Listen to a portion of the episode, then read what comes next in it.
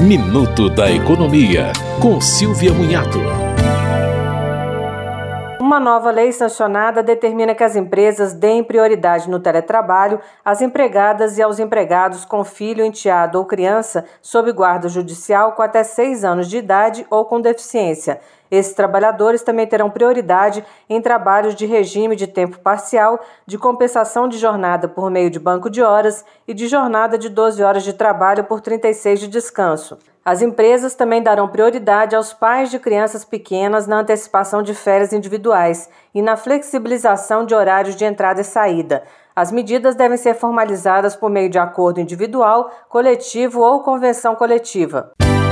Você ouviu Minuto da Economia, com Silvia Munhato.